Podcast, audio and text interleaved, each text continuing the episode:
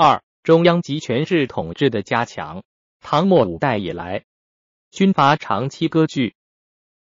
宋太祖建国后，继续统帅后周的禁军，后周官员也都继续任职。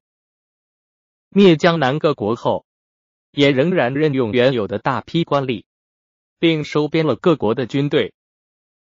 为了防止割据势力的复辟，宋王朝把军事、政治大权最大限度的集中到朝廷，以巩固他的统治。